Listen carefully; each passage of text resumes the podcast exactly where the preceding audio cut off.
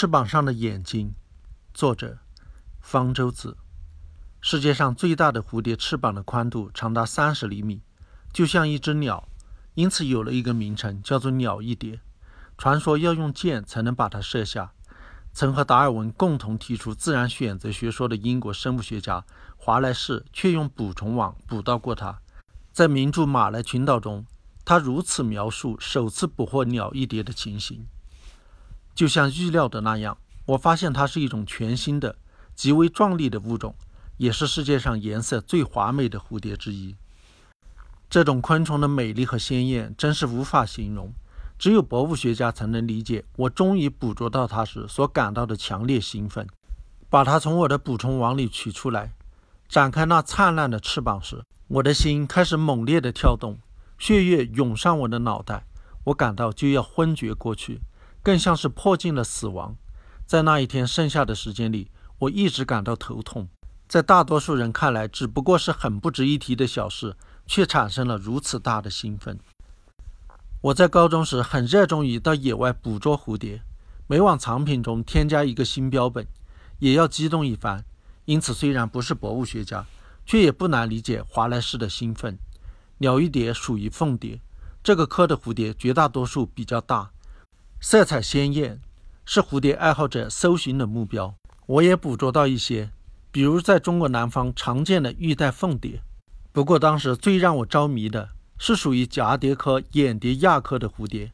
眼蝶的翅膀颜色暗淡，很不起眼。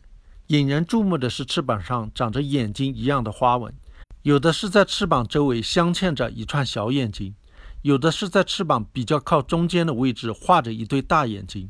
我曾经捉到一只眼蝶，翅膀上的眼睛不仅大，而且还有眼白，就像一对永不眨眼的猫头鹰眼睛，盯着它看，让人感到有一种魔力。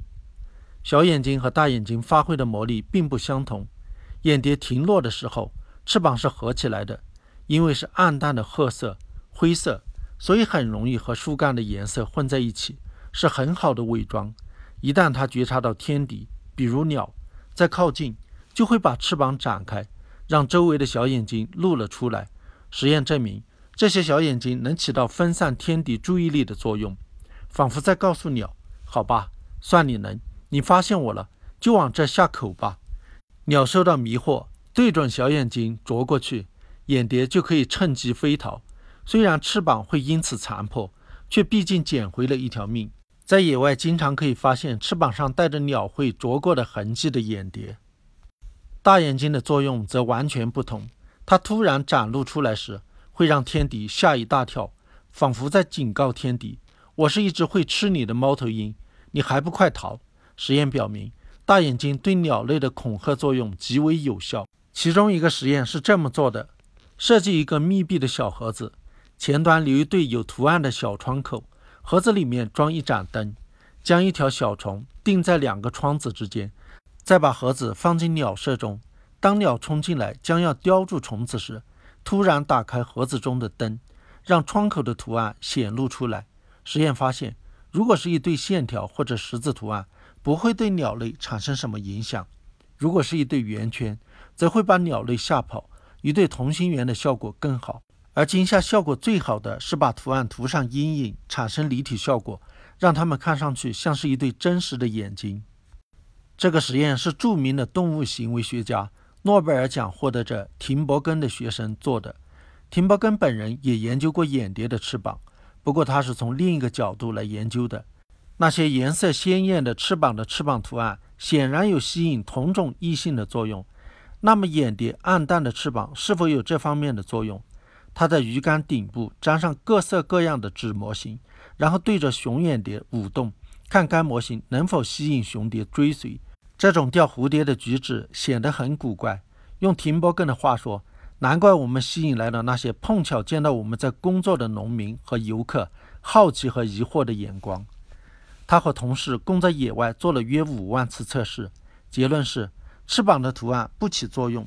用一只褐色纸做的模型和绘成翅膀图案的模型，甚至和直接用雌眼蝶翅膀做成的模型效果一样好。而且，用红色、黄色。绿色和蓝色的纸做成的模型，效果也和褐色纸做的模型一样好。只有白纸或者浅色纸的效果差一些。看来眼蝶是色盲。廷包干后来更进一步发现，甚至不必把模型做成蝴蝶翅膀的形状，圆形或者方形的模型也一样有效。那些比雌眼蝶翅膀更大、颜色更暗的模型，对雄眼蝶的吸引力甚至超过了雌眼蝶。翅膀上长眼睛的眼蝶，在爱情方面是盲目的。我儿时捕捉翅膀的那片野地，早就被开发殆尽，找不到翅膀的踪迹了。今天住在城镇的小孩，恐怕连蝴蝶都难得一见，更不用说自己经常去采集。我很庆幸早生了二十年，和蝴蝶有过这么一段渊源。此后读到有关研究报告时，才能产生一种曾经亲身经历过的亲切感。